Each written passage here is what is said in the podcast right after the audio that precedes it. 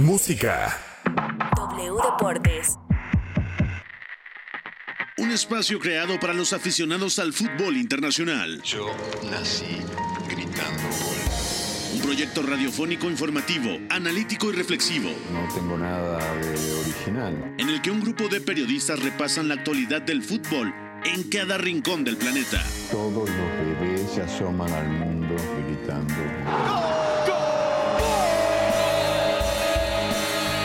como todos, quise ser jugador de fútbol. He sido el peor pata de palo que se ha visto en los campitos de mi país. Arranca Catenacho W, la casa del fútbol internacional.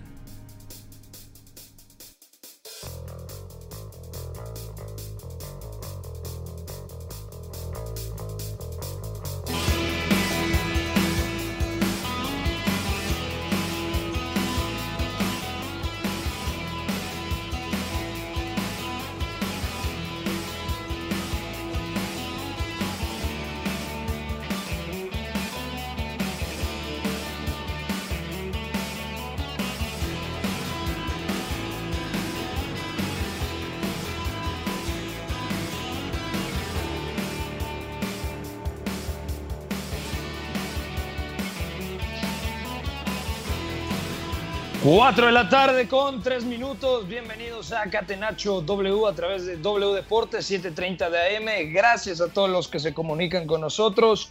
Bienvenidos a la Casa del Fútbol Internacional. Mucho que platicar el día de hoy. Continúa la novela de Lionel Messi. Escucharemos lo que dijo Joan Laporta, presidente del Fútbol Club Barcelona, el día de hoy. Compareció ante los medios de comunicación para responder preguntas respecto a la imposibilidad de cerrar la firma de un nuevo acuerdo, de un nuevo contrato con Lionel Messi. Todo parece indicar que Messi la próxima temporada jugará en el Paris Saint-Germain. También platicaremos de los Juegos de Tokio, medalla de bronce para la selección mexicana, hizo un buen partido, derrotó 3 a 1 a Japón. Mañana por la medalla de oro Brasil ante España y todas las noticias del mercado de transferencias. Ya arrancamos Catenacho W, saludo a Charlie en los controles, a Fue en la producción de este programa y por supuesto del otro lado de la línea telefónica el señor Beto González. ¿Cómo estás Beto? Todo bien, Pepe, gracias. Abrazo para ti, amigo, para todos los que nos escuchan. No quiero decir que te lo dije, pero te lo dije. Y la selección de Jaime Lozano se lleva una medalla de bronce con una actuación evidentemente mucho más convincente que contra que en la primera la primera vez que enfrenta a Japón en fase de grupos de los juegos y me parece que quedan buenas sensaciones y que en general será una posible despedida de alto nivel para Jimmy, ¿no? Sí, la verdad, contento por el partido de la selección mexicana. Jugó muy bien, realmente, el segundo tiempo, sobre todo en el arranque de los segundos 45 minutos. El primer tiempo, ya lo platicaremos a fondo, fue un partido condicionado por dos anotaciones del equipo mexicano en pelota parada. Primero el penalti transformado por Sebastián Córdoba y luego el propio Sebastián Córdoba que intervino en los tres goles, asistió a Johan Vázquez. Bueno, eh, Beto González, vamos a arrancar con la encuesta del día. La encuesta del día. Non potevo farlo venire dagli Stati Uniti senza farlo giocare. Catenacho W. Beto González, la encuesta del día dice así. ¿El Paris Saint Germain es el destino ideal para Lionel Messi? Quiero escucharte. Pues pinta que sí, ¿no? Por lo que el Paris Saint Germain puede ser económicamente como proyecto, y es que es una realidad, por lo que puede ser a nivel de, entorno, de contexto para Lionel Messi, entendiendo que Neymar, y ya lo platicaremos cuando andemos en, en las noticias, está presionando porque se dé el fichaje de Lionel Messi, y sobre todo porque al final el Paris Saint Germain por fin está pudiendo consolidar un proyecto que a muchos les parecería que está más bien sacado de una consola de videojuegos, ¿no? Que parece que podías traer absolutamente a todas las estrellas y luego vas a tener que acomodarlas, ¿no? Y en ese dilema está un poquito el Paris Saint Germain, viendo cómo lo ajusta y cómo lo hace Mauricio Pochettino, que también me parece un, un elemento muy interesante, porque estamos hablando de un equipo multimillonario que está encontrando la estructura financiera para hacerlo, que lo quiere, que va a convertirlo en, en un complemento ideal de una de un equipo que está plagado de estrellas, Mbappé, a ver si a ver qué es lo que pasa con él, con Di María, evidentemente, amigo suyo, Neymar, amigo suyo, Mauricio Pochettino, compatriota, que además se conocen bastante bien, Leandro Paredes, compatriota y amigo, es decir, las cosas se, se están juntando de una manera tremenda para que Messi termine yendo si es que va, y si es que va, entonces va a estar en un lugar tremendo, ¿no? Ganando la plata que quiera, con un proyecto deportivo que puede con él eh, acercarse ya a ser campeón de Europa, posiblemente, y más allá de la competitividad que tenga la liga la liga francesa, ¿no? Eso y evidentemente todas las oportunidades comerciales que le significarían al Paris Saint-Germain como como marca tener a la marca Messi también, ¿no? Entonces, a priori puede ser el ideal y te digo otra cosa, también la pregunta tiene truco, más allá de que la redactamos nosotros mismos, porque hoy en día está muy claro que el Paris Saint-Germain no solamente es el único proyecto eh, calificado, para hacerlo, sino que es el único que realmente puede hacerlo, porque el Chelsea está enfocado en Romelo Lukaku, más allá que tenga el potencial económico, y ya Guardiola dio por, hecho, eh, lo comentaremos al rato, que no van a ir por Lionel Messi, porque ya llegó Jack Grealish y porque además tienen otras cosas que resolver. De acuerdo. Bueno, mi lectura es que el Paris Saint-Germain es el único equipo capacitado a día de hoy para poder fichar a Messi. La otra pregunta, Beto, es esto no produce un efecto dominó. Con la llegada de Messi no tiene que vender a algunos futbolistas el Paris Saint Germain para poder eh, sostenerse con el fair play financiero. Sí, y es lo que se está pensando, que llegando Lionel Messi, la salida inevitable, porque además es lo que se anuncia en el futuro y porque se sabe que es algo que pasará tarde o temprano, evidentemente es la salida de Kylian Mbappé, ¿no? Saber que el Real Madrid va a tocar la puerta, saber que Kylian Mbappé no quería renovar y ahí se abre una posibilidad, ¿no? De negociar para dar una cantidad el Real Madrid más cercana a lo que podría dar y el Paris Saint Germain para resolverlo de una buena vez, ¿no? Entonces pinta que es una posibilidad en cuanto se concrete lo de Lionel Messi que viene avanzando a pasos agigantados y parece que es es cuestión de detalle. De acuerdo. Bueno, vamos ahora sí a profundizar en el tema. Ya estamos eh, con los audios, ahí los tiene el señor productor. Vamos a escuchar qué es lo que dijo el día de hoy Joan Laporta, presidente del Fútbol Club Barcelona. La negociación ha, concluido y, nos ha llevado a que los acuerdos no se han podido formalizar porque no podíamos inscribir al jugador eh, por el límite salarial que tiene el Barça, que no tenemos margen salarial y que la Liga, pues, mm, que es respetable, no es flexible en cuanto a ampliar ese límite salarial y que si queremos ampliar ese límite salarial tendríamos que favorecer una operación que, insisto, eh, consideramos que el club está por encima de todo y no debe entrar en esta dinámica de hipotecar los derechos, parte de los derechos eh, audiovisuales del club por medio siglo. ¿Qué lectura le das a esto? Se acabó la novela, ¿no? Oficialmente lo dice Joan Laporta. Messi quería seguir en Barcelona. El Barcelona estaba muy cerca, ya estaba el acuerdo, pero la liga no fue flexible. ¿Quién tiene la culpa aquí? Laporta que había dicho que esto se resolvía con un asado. Eh, la, la herencia de la mala gestión de Bartomeu, que creo que es el principal factor, o que Tebas no da el brazo a torcer y por lo tanto pierde un activo muy importante. No solamente el Barcelona, también la Liga Española, Beto.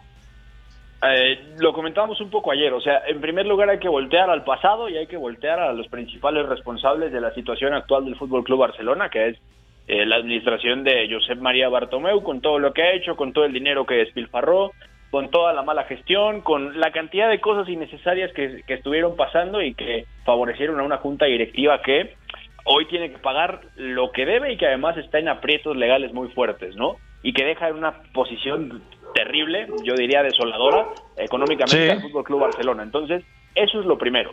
Eh, lo segundo, me parece que hay mucha responsabilidad también del propio club, eh, y esto nos conduce a, lo anterior otra vez, a, prestarse a la Superliga y seguir apoyándola porque al final, lo comentábamos ayer y hoy hay que repetirlo y esto hay que tenerlo siempre en mente, el contexto de todo este tipo de operaciones, de tanto dinero, de derechos televisivos, de exclusividad, de hipotecas, de, deudas, de créditos, va a conducirnos a la Superliga porque se hablaba de un préstamo multimillonario, eh, de una inversión multimillonaria de este banco norteamericano que se queda en el aire porque todos se bajan y se pasan del otro lado. Y Javier Tebas quiere tener el control de lo que pasa también en la Liga Española, como era de esperarse, pero es un tipo duro de roer, es un tipo que no va a ceder, es un tipo que sabe exactamente qué a dónde tiene que ir la liga en esa, en esa necesidad de espectáculo, pero sabe que no es posible si el Barcelona y el Real Madrid se ponen disidentes. Entonces, es, es poner la mano muy dura y me parece que también hay parte de responsabilidad porque eh, si bien esto es en, pro de la competición y en pro del modelo para que todos los clubes se beneficien, que no estoy diciendo que Tebas sea, sea el bueno de la película, ni mucho menos, todo lo contrario, estoy diciendo que al final lleva al Barcelona a una situación complicada donde es, bueno, perfecto, escoge entre firmar a Messi o entre seguir apoyando a la Superliga, porque el acuerdo con CBC al final tenía que ver con esto, ¿no? Tenía que ver con, eh, tú aceptas 270 millones de euros ahorita, pierdes 800 millones en 50 años, hipotecas medio siglo de derechos televisivos del club, con tal de poder inscribir a Messi y tener a tus fichajes de este verano inscritos también con el tema de la masa salarial, ¿no? El Barcelona no cede, en el fondo también está ese interés mayor de un dinero potencialmente enorme, o sea, de verdad una cantidad impresionante, y eso no le, no le parece a la liga, no va a ceder, el Barcelona no quiere ceder, y entonces a mí más que una negociación me parece como un yo pienso esto, perfecto, yo pienso lo otro, y no llegaron a un acuerdo. Y el Barcelona, en este afán de eh, el club está por encima de todo, se está quedando sin Lionel Messi y sabe que está acelerándose algo que parecía o que era inevitable en algún momento, ¿no? Es una pena que sea así por obstáculos económicos, pero sobre todo por intereses políticos económicos tanto del presidente del club, del club del club mismo como del funcionario de la liga, como de Javier Tebas, no el presidente. Entonces, todos tienen una responsabilidad compartida y al final el que va a tener que ir a otro lado es Lionel Messi, que no podemos decir pobre Lionel Messi, ¿no? Él quería quedarse, tenía todo muy claro, estaban acordados ya los términos, pero esto lo, impide y Lionel Messi puede ir a cobrar la plata que quería a París, si es que se si es que se cierra toda la situación, ¿no? Ya la situación personal, pues es otra cosa y eso evidentemente mermará y dejará un eco, pero económicamente no, no tiene nada que perder, ¿no? Entonces, responsabilidades compartidas las tendrán la Puerta, la administración Bartomeu en primer lugar y Javier Tebas también, además del propio Barcelona. Y por parte de la Porta, ¿crees que sea la mejor solución para el Fútbol Club Barcelona eh, para poder sanear y subsanar las finanzas del club esta decisión? Porque da la sensación de que había otra alternativa, pero era muy riesgosa, que era prácticamente regalar a media plantilla para quedarse con Lionel Messi. Viéndolo desde este punto de vista, yo creo que el Barcelona hace lo correcto, entendiendo que Messi, más allá de que ha sido el futbolista más importante en la historia del Barça, tiene 34 años. Sí, no, y, además un tema, es un tema de imagen, es un tema de decisiones, es un tema de confianza, ¿no? Porque al final, eh, Joan Laporta sabe que una opción era malbaratar a media plantilla con tal de liberar toda esa masa salarial para que entrara Messi, para que entraran todos los fichajes sin tener que cuadrar un crédito a 50 años que te deja en una situación de perder casi mil millones de euros, ¿no? O sea, es, es terrible. Y además un tema que, me parece que, que por ahí sí puede ser lo correcto, en ese sentido que estoy de acuerdo contigo, es que el Barcelona sabe que necesita ese dinero no solamente inmediato para poder sanear esa cuestión del tope salarial, sino también para paliar lo que es un año con deudas muy fuertes o, con pérdidas muy fuertes. De hecho, se reportaba hoy en, en, la prensa española que el Barcelona va a presentar un balance de la 2020-2021 con pérdidas de casi 440 millones de euros. O sea, es una cosa demencial de pérdidas, considerando lo que no hay de 487 millones de euros exactamente serían las pérdidas, lo que no hay de ingresos al estadio, lo que no ha habido por muchas cosas que evidentemente la pandemia detuvo. Y la crisis económica, además de la mala gestión, viene de ahí y no podemos borrar eso de la ecuación. Entonces, por ahí puede ser lo correcto, saber que tienes un dinero inmediato para resolver ciertas situaciones, nada más que el, el tema es se te va Lionel Messi y eso al Barcelona, que era un seguro de vida para muchas cosas, hoy ya no va a tenerlo y es volverse terrenal hasta para hacer negocios, hasta para hacer la marca Barcelona, ¿no? Que estaba íntimamente ligada, a, íntimamente ligada, perdón, a Lionel Messi. De acuerdo. Beto, vamos a escuchar el otro audio, ahí lo tenemos, señor productor, por parte de Joan Laporta. Te diría, queridísimo Javier, que eh, el importe mm, que ha fijado la operación CVC eh, es muy inferior a lo que para nosotros eh, se debería valorar el 10% de la liga. Y en esta línea, Beto, también va sobre lo que platicábamos ayer con Eduardo Zurita, ¿no? Que realmente es un mensaje para Tebas de, por tu culpa Messi no va a poder seguir en la liga española, ¿no? Porque es la guerra de poder entre lo que quería el Barcelona y el Real Madrid y la eh, oportunidad, por así decirlo, disfrazada que le está dando la liga española a través de este fondo de inversión de poderles dar alrededor de 240 millones de euros tanto al Madrid como al Barça para poder aumentar la masa salarial y poder eh, tener un presupuesto mucho más amplio para futuros fichajes.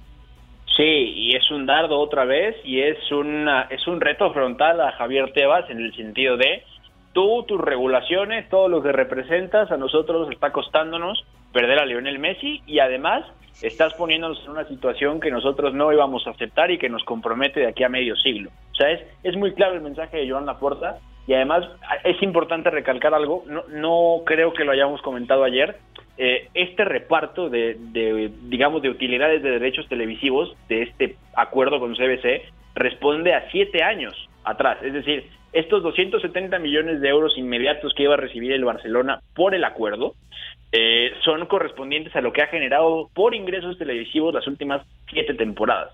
Por eso, Joan Laporta hasta se queja de, bueno, eso tendría que quedarnos eh, más dinero, ¿no? La cantidad no nos satisface, no nos parece que sea suficiente, no nos parece que vaya acorde a, a lo que hemos generado. Y eso está calculado proporcionalmente. Cada club de la liga iba a recibir proporcionalmente lo que iba a generar o lo que había generado. Entonces, eh, es, es, un dardo por donde se vea, es una queja integral. Es queja porque por ti perdemos a Messi, a, Javier Tebas, ¿no? Queja porque por tus regulaciones él se va a ir a otro lado y no pudimos contratarlo otra vez. Queja porque además nos pones en esta situación y queja porque además poniéndonos en esta situación no nos das el dinero que, según nosotros, nos mereceríamos por esos derechos de siete años, ¿no? Entonces, es, es un mensaje muy claro, totalmente es una afrenta y me parece que esto no, no se va a quedar así, ¿no? La gran diferencia es que ya se dio por hecho y ya también se habló, lo dijo Joan Laporta, que ya hablaron con, con Jorge Messi, que no hay vuelta atrás, no hay manera de hacerlo y por más que hubiera voluntad de, los, de las dos partes para cerrarlo,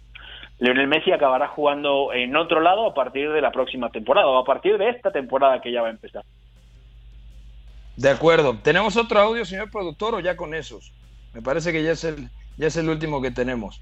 Eh, bueno, ahora, ¿qué es lo que pasa con el Barcelona? El Fútbol Club Barcelona espera reportar 487 millones de euros en pérdidas de la temporada pasada. Eso es una locura, porque no solamente es el tema de Messi, sino que también, según algunos reportes en la ciudad condal, dicen que el propio Barcelona debería de desprenderse de otras piezas para poder mantener esta estabilidad, ¿no? Que esperan.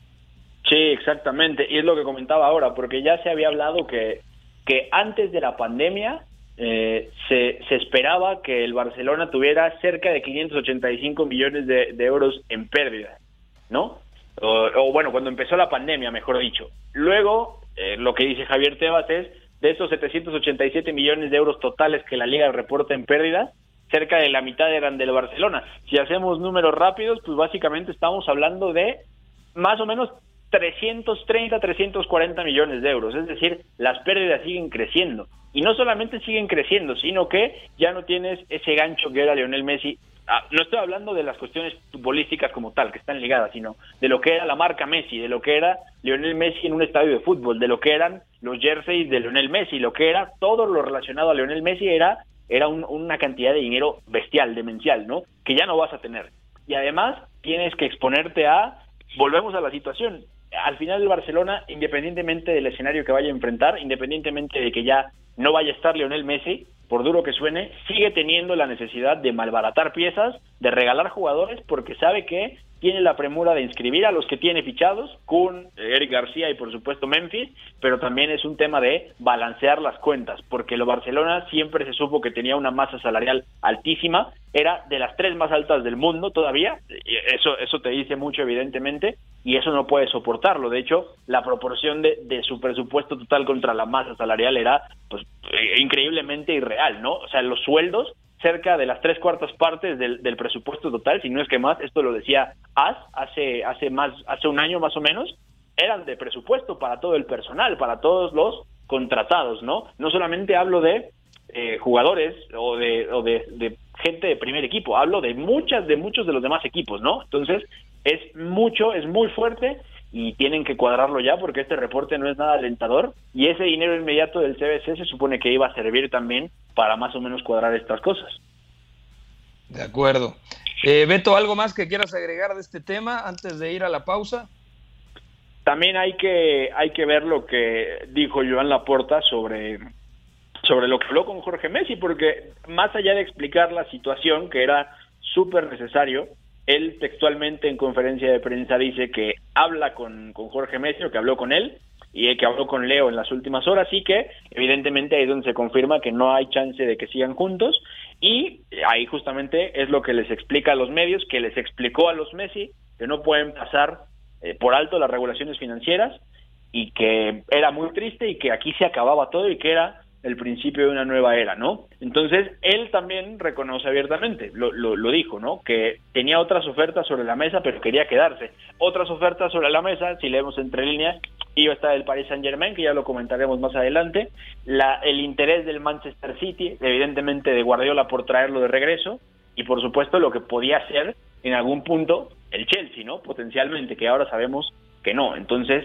eh, digamos que le, que le paga un tributo que le agradece de alguna manera, pero la despedida está siendo muy triste, ¿no? O sea, independientemente de la situación, que ya es la que es, no está terminando por salir el comunicado, no está terminando por darse un mensaje institucional a la altura de lo que fue Lionel Messi, de la revolución que es para el club, y por supuesto, Joan Laporta seguramente está asumiendo el, el, golpe, ¿no? Más allá de ser el portavoz oficial del Fútbol Club Barcelona en esta situación. Entonces, vamos a ver qué más se dice, porque yo tampoco, yo más allá de la confirmación, no creo que sea lo último que veamos o que leamos al respecto, ¿no? Van a haber muchos darditos entre Tebas y, por supuesto, Joan Laporta. Falta que qué dice el entorno de, de, de Leo Messi y falta ver qué otra cosa dicen del lado de quien vaya a ficharlo, ¿no? Entonces, vamos a verlo, van a ser días muy interesantes y también tenemos que estar siguiendo qué, qué decisiones toman y qué es lo que va a hacer el Paris Saint Germain, que es el que está en primera fila y es el único que va a poder hacerlo. Sí, porque incluso el Manchester City ya se pronunció, dijo que no va a poder acometer este fichaje y mucho menos uh -huh. con la llegada de Jack Grealish, ¿no? Uh -huh. Guardiola lo, lo, dijo, le preguntaron por el mercado de fichajes del Manchester City y, y él fue muy claro, él dijo ya gastamos en Grealish, nos convenció, él ya tiene el número 10, y ya no hay manera de hacerlo, ya buscamos, ya lo tenemos, no hay manera de que vayamos por, por Lionel Messi, ¿no?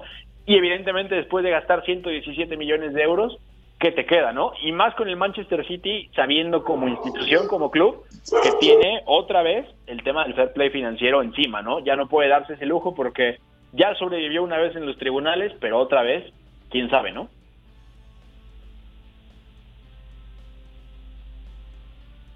Vamos a ir a una pausa. Al regresar platicamos de la medalla de bronce que obtuvo hoy el combinado dirigido por Jaime Lozano. Pausa, regresamos. Triunfo debe ser también la consecuencia de una superioridad moral, no solamente futbolística. Si en el triunfo no están implícitos los recursos, si los recursos nos dan igual, estaríamos dándole a la sociedad un mensaje terrible. Somos la resistencia. Catenacho W, la casa del fútbol internacional.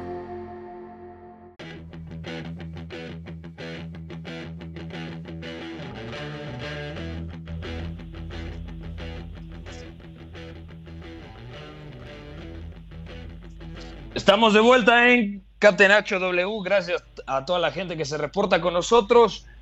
México, medalla de bronce, 3 a 1 ganó al país anfitrión, a Japón, equipo que los había derrotado en la fase de grupos. Un primer tiempo condicionado por dos acciones a balón parado. Primero un penalti cometido sobre Alexis Vega, transformado por Sebastián Córdoba, que ha estado muy bien en, en dos partidos clave.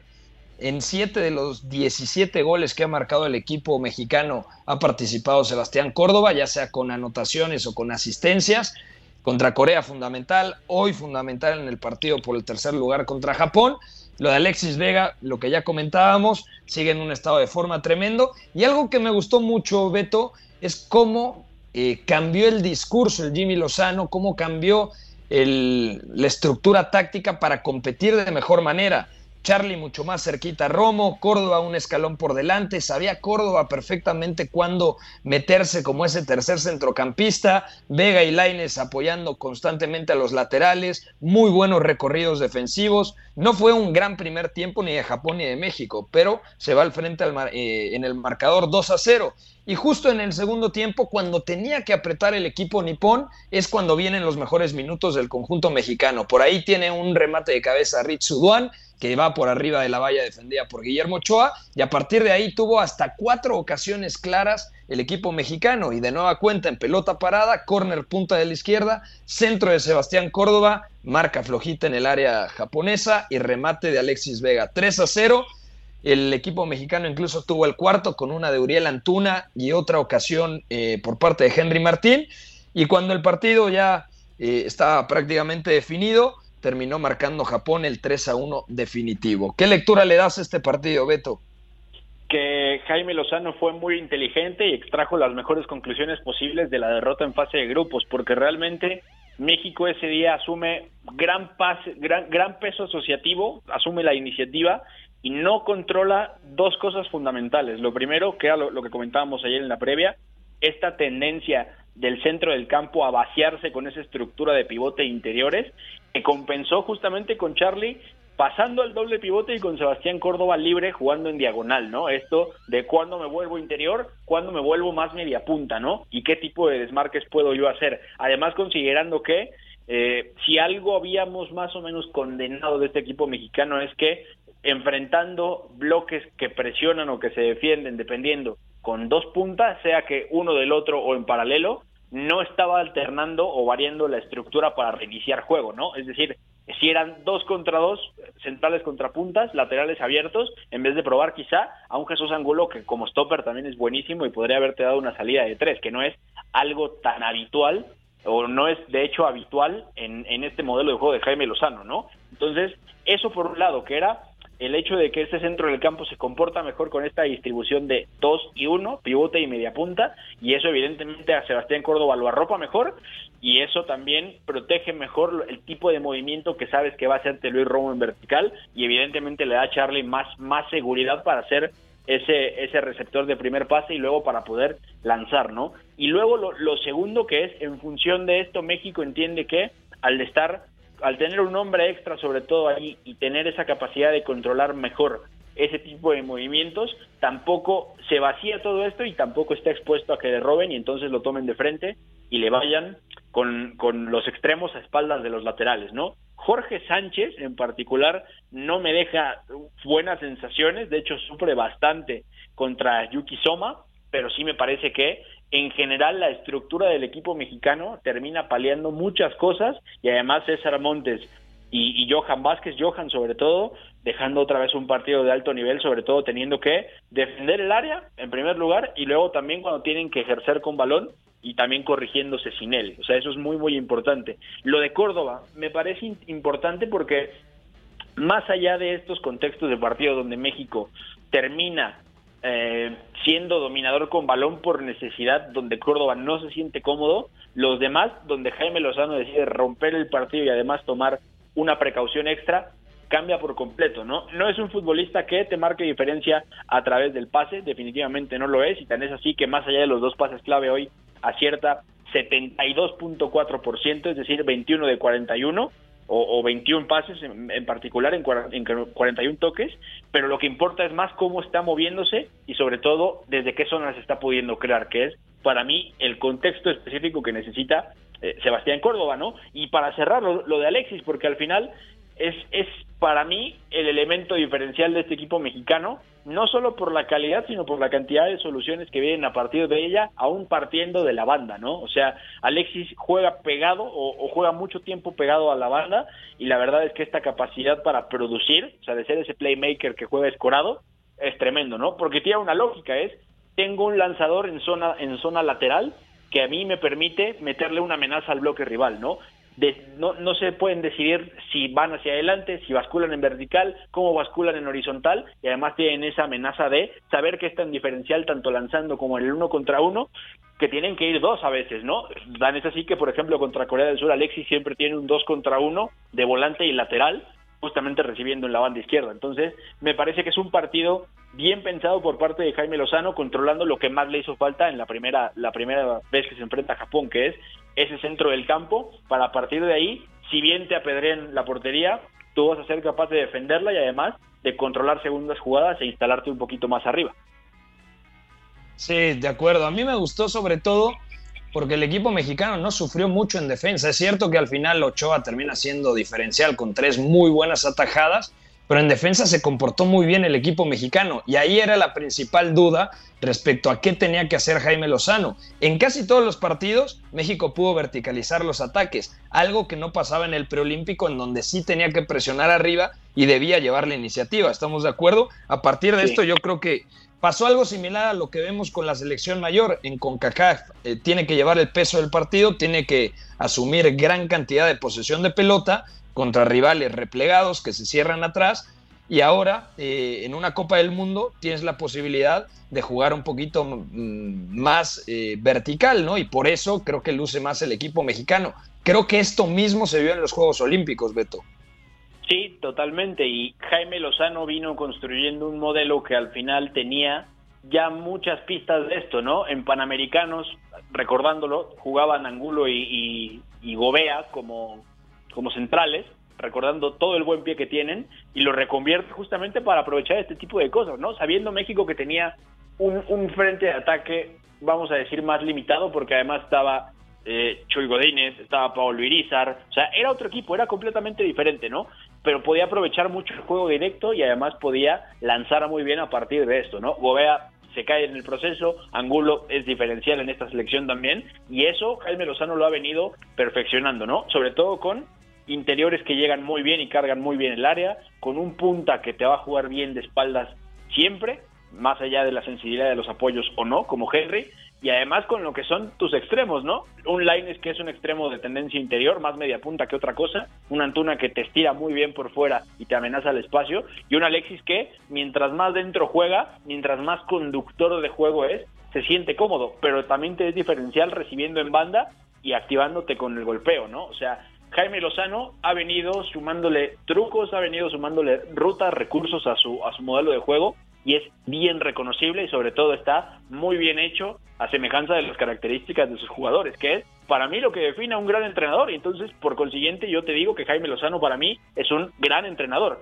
porque se ha adaptado bien a las características de esta generación, ha sabido escoger a los refuerzos y además ha sabido crearles el contexto que necesitaban, ¿no?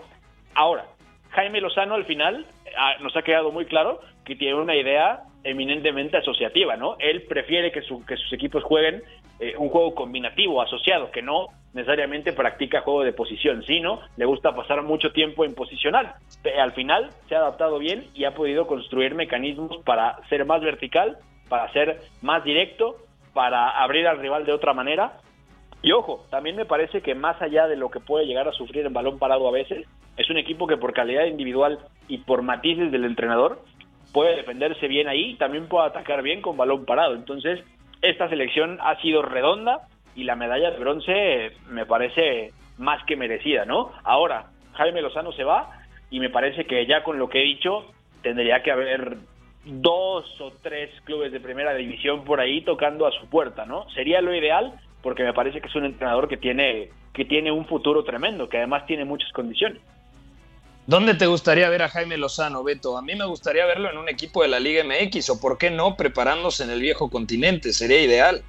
Yo estoy de acuerdo. Eh, a ver, por el tipo de idea que tiene Jaime Lozano, más allá de todos los recursos que ha sumado con esta selección olímpica, a mí me gustaría verlo en un equipo que, que tenga material para asociarse en la, en la Liga MX. ¿eh? Yo te digo, así como, como veo las cosas, que un León puede ser algo interesante para él.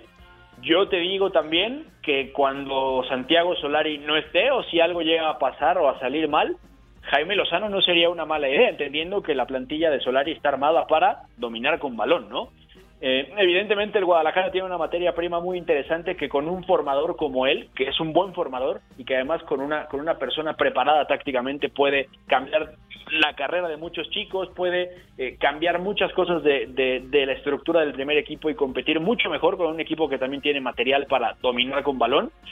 Y por ahí podrían ser los candidatos. No te extrañe que con lo que ha sido esta vitrina de los Juegos de Tokio, incluso haya un equipo en Estados Unidos que también se lance por él, ¿eh? Y sería muy interesante porque puede ser una catapulta bien, bien linda y sobre todo con mucho cartel también para saltar a Europa, que Jaime Lozano ya también se ha formado en Europa y ya ha visitado a, a varios entrenadores en el pasado. Si tenemos que poner en el podio un top 5, no solamente un top 3, un top 5 de los mejores futbolistas del equipo mexicano en estos Olímpicos, ¿a quiénes pondríamos, Beto? Seguramente ahí tendría que estar Alexis Vega, tendría que estar... mm, Me gustó mucho lo de Henry Martín, hay que decirlo. Guillermo Ochoa también me parece que sale muy fortalecido. El propio Sebastián Córdoba, por lo que comentábamos del partido ante Corea y el partido del día de hoy ante Japón, creo que hablan por sí solos. O sea, yo creo que mm, esos futbolistas han estado por encima del resto, ¿no? Quizá Johan Vázquez también, más allá de algunas imprecisiones o desconexiones defensivas. Totalmente de acuerdo. A ver, por, por hacer un balance de lo que fue su intervención a nivel de números en, en los juegos, por lo que es su calidad diferencial para el equipo y cómo responden en momentos importantes, buah, yo partiría con Alexis Vega. Para mí es el mejor del torneo para la selección mexicana. O sea, por lo que te da en circunstancias muy diversas, por lo que responde en todos los partidos y sobre todo por lo que termina produciendo, ¿no? Para el juego colectivo y luego también manifestándolo en, en, en los resultados del equipo mexicano, ¿no? Directamente sumando al marcador. En segundo lugar, si nos ceñimos a esos criterios, voy a tener que poner a Sebastián Córdoba. No esperaba yo encontrarlo en esta posición al inicio del torneo, pero eso, participar en 7 de 17 goles de la selección mexicana en un torneo como los Juegos, que además hay que decirlo, 17 goles para un partido o para un para un torneo de 6 partidos es muchísimo, es muy buena pegada y además es muy buena contundencia. Entonces, ahí ha tenido que ver Sebastián Córdoba, independientemente de los goles de penal, lanzando y a, y a través de su golpeo, ¿no? Con concesiones del rival también, pero ahí ha estado, ¿no? Entonces, Vega, Córdoba, para mí el tercero puede ser Johan Vázquez, porque más allá del partido donde se va expulsado, precisamente contra Japón, la verdad es que eso, eso, o sea, son unos juegos para sacarlo de la Liga MX ya, o sea, para que haya equipos europeos pensando en llevárselo, porque construyendo ha sido diferencial. Pases tensos de zurda, montando el lado fuerte del equipo mexicano, entendiendo también cómo corregir a campo abierto, aunque luego puede ser una debilidad si no sale en un buen día, y esto ya le ha pasado en liga también con Pumas, pero la verdad es que lo de Johan defendiendo el área, sacando balón y a veces defendiendo a campo abierto ha sido muy muy bueno. En cuarto, Guillermo Ochoa, por supuesto, porque además sin él no se entendería cómo se sostuvieron ciertos resultados cuando el rival creció, cuando México no llegó a ciertas partes y él estuvo ahí bajo palo salvando. Contra Brasil es diferencial, hoy también es muy importante, en fase de grupos también es muy importante, contra Francia, o sea, contra Japón también en el segundo partido. Lo de Ochoa es, es muy positivo, sale muy bien valorado de estos juegos y es muy bueno, ¿no? Y en quinto, podríamos discutirlo, ¿no? Quizá quizá yo pondría Jesús Angulo, ¿eh? Porque lo de Jesús Angulo al final, sin ser titular, con la condicionante de que se lesiona Erika Aguirre, con lo que tiene que jugar abierto, con lo que tiene que jugar abajo cerrando un partido del central, o sea, es muy bueno y es una manifestación de su calidad también. Así que yo dejaría ese top 5. Ok, me gusta, te lo voy a comprar. ¿Y cuántos crees que realmente puedan dar el salto a Europa? Lo de Vega que sonaba al Porto me parecería un fichaje tremendo, sobre todo si el colombiano Luis Díaz decide abandonar Portugal. Yo creo que encajaría perfectamente Vega en el Porto. Sí. Eh, también había leído algo de Córdoba, Alemania, no recuerdo exactamente qué equipo, me parece que era el Bayer Leverkusen. Lo de Romo que ha sonado para distintos conjuntos de España. Mm, Jorge Sánchez, incluso, aunque me parecía una nota que tenía demasiado humo, pero también sí. estaba la posibilidad, ¿no? Del Everton. Sí, lo ligaron al Everton precisamente, pero fue fueron medios ligados al Everton como tal que no tenían el sustento periodístico de, de los grandes diarios, vamos a decirlo, ¿no?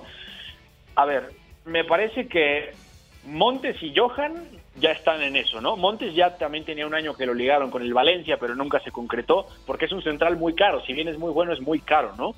Eh, pero Montes y Johan, seguro. Quizá Jesús Angulo, sí. Jorge Sánchez, me parece que aún no. Me parece que eh, tiene, tiene deficiencias que quizá todavía pueda pulir en México y que una vez pensando que cierre ese proceso, hay alguien interesado en Europa, ¿no? Porque Jorge Sánchez todavía es un lateral bastante específico desde mi punto de vista, ¿no? Entonces, Montes, Vázquez, Angulo, eh, Charlie, por supuesto, que, que, quizás se nos ha tardado un poquito, eh, Luis Romo, que ya lo habían ligado con el Getafe y con el Celta, Sebastián Córdoba, no sé yo, quizás sí, pero también necesita un contexto bastante específico donde él pueda adquirir una visión más global del juego que no dependa específicamente de su golpeo, ¿no? Eh, evidentemente Alexis Vega, que me parece que, que, es un salto que está cantado, que tiene que darse pronto y que el Porto puede ser más que interesante, sobre todo porque sería un boom de calidad para lo que tiene eh, Sergio Conceizao. Y quizá, mira, Erika Aguirre, evidentemente, ¿no? Que es otro que hemos venido pidiendo. La lesión viene en un muy mal momento no es que le afecte tanto al equipo mexicano porque a nivel sistema y estructura está bien cubierto, por calidad individual también estaba bien cubierto, pero Eric Aguirre es demasiado bueno, ¿no? Y me parece que pronto también tendríamos que verlo en Europa, hay que pedir que vaya a Europa, ¿no? Yo diría que ellos, entonces vamos a verlo, porque hay un tema, y por eso es que Orbelín va a llegar libre al Celta, es el futbolista mexicano, si bien tiene mucho talento, tiene mucha capacidad, tiene mucho potencial, es muy caro y los mercados europeos no voltean así, sabiendo que, por ejemplo, volvemos al caso de Orbelín, si hubiera renovado, el Z habría tenido que pagar 10 millones de euros, ¿no? No, no se prestan tanto para hacerlo así. Entonces, ahí también tienen que cooperar los clubes. De acuerdo. Bueno, vamos ahora con las noticias del día, el mercado de transferencias. Mercado de transferencias. What have you got your sights on? Catenacho W. Bueno, ya habrá tiempo de hablar con calma de Lionel Messi y prácticamente su inminente llegada al Paris Saint-Germain. Pero vamos con otras noticias importantes. Beto González, ¿qué es lo que sucede con Harry Kane? ¿Qué es lo que pasa con Harry Kane?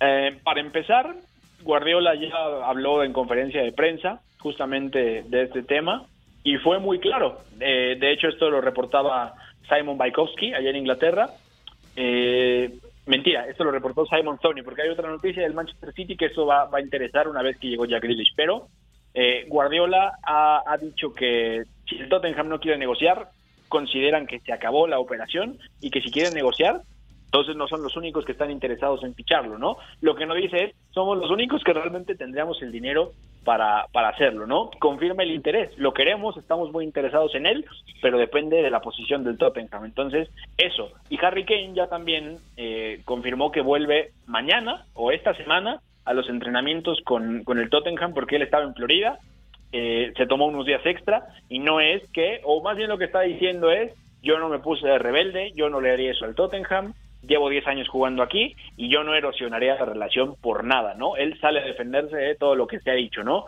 Que si la brecha, que si la brecha de seguridad en cuanto a las medidas contra el coronavirus, que si se fue a las Bahamas, que si estaba no sé dónde, él ya lo dejó muy claro y dice que va a volver, pero la sensación es la misma, ¿no? El Manchester City lo quiere, va a intentarlo hasta donde el Tottenham le deje y además Harry Kane quiere ir al Manchester City porque quiere ir al campeón de Inglaterra y quiere jugar Champions. Entonces, vamos a ver qué tan lejos pueden llevarlo. De acuerdo, pero realmente yo no creo que el Manchester City a día de hoy esté en posición de fichar a Harry Kane, sobre todo considerando lo que ya invirtió en Jack Grealish, ¿no? Y ahí sí, el fair play financiero, independientemente de que la UEFA le, haya dado un guiño al City y a los equipos ingleses por eh, cancelar la Superliga Europea, creo que sería muy arriesgado, ¿no?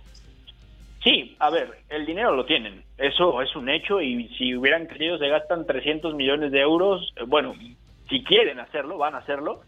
Eh, por Harry Kane tendrían que ofrecer, o al menos iban a ofrecer 110, así que estamos hablando ya de 227 millones de euros en dos fichajes. O sea, de querer se gastan 400 en los dos, pueden hacerlo.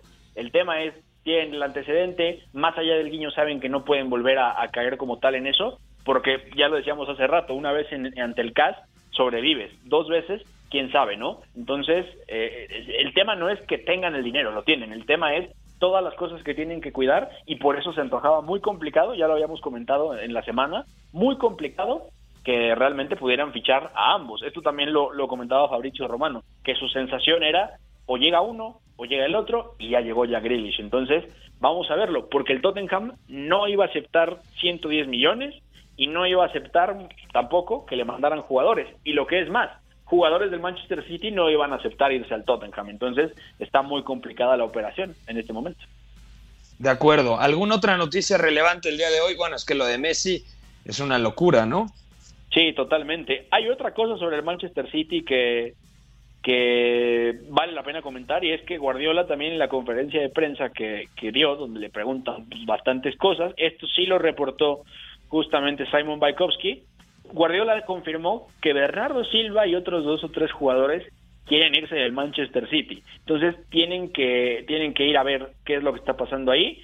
Traen alguna oferta, Pep lo dijo, cuando traen alguna oferta y quieren irse, estamos abiertos a discutir, pero depende de ellos. Entonces podemos hablar ya de que se avecinan las salidas. Pep dice que Bernardo quiere irse, no dijo los otros dos nombres, pero va a ser interesante, ¿eh? porque entonces el Manchester City puede empezar a cuadrar cuentas y puede quizá eh, sacar por ahí algún fichaje interesante, que no creo, sinceramente, que sea, que sea Harry Kane, ¿no? Ojo, porque si nos referimos a Manuel Locatelli, que eso viene avanzando de, de parte de la Juventus y del Sassuolo, si no llegan a concretarlo, que ya estamos a dos días de que el Sassuolo no venda a jugadores, quizá ese club inglés detrás de Locatelli sea el Manchester City y con algunas salidas puedan eh, ir a fichar al italiano, ¿no? ¿Quién sabe? Suposiciones del mercado.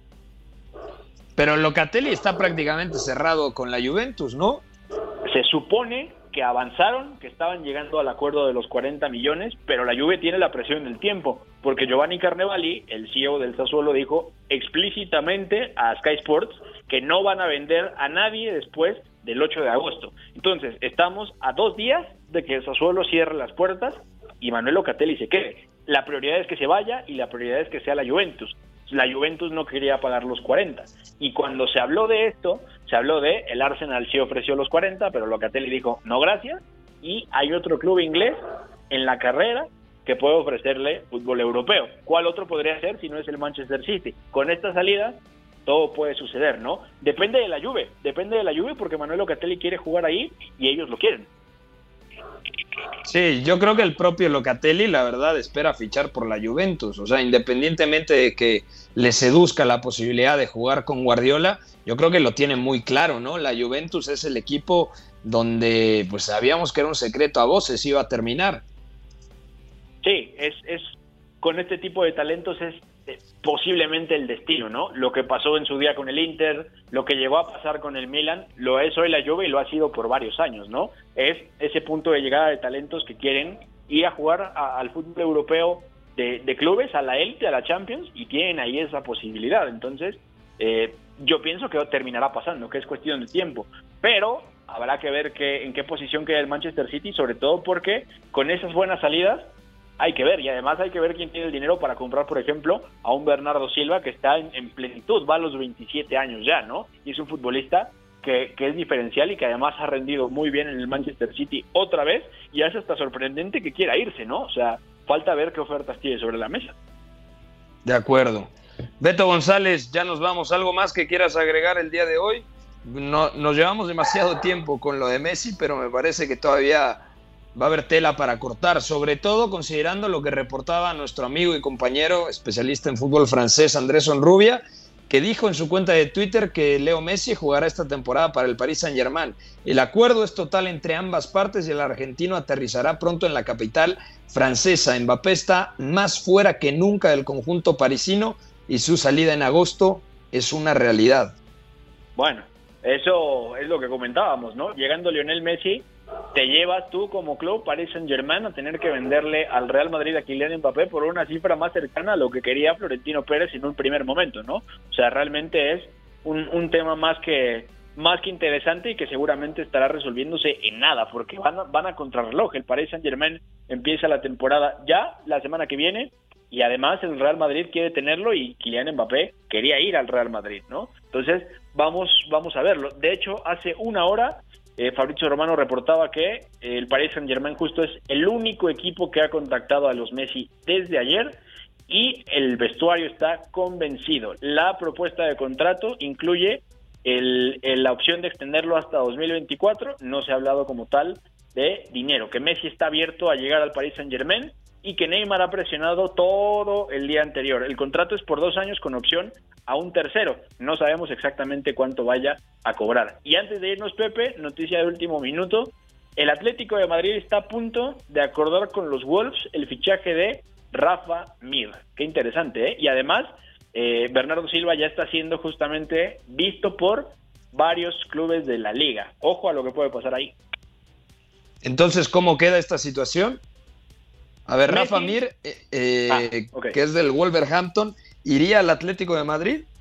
Sí, el, Atlético está a punto de cerrar el acuerdo con los Wolves para llevarse a Rafa Mir y ya hay en España ojitos, vamos a llamarle, sobre Bernardo Silva. Hay clubes de la liga interesados en su situación después de lo que dijo Pep y lo que decíamos de Messi. Contrato por dos años con el Paris Saint Germain, con, con opción a uno extra, y Messi está abierto a irse y a cerrarlo pronto.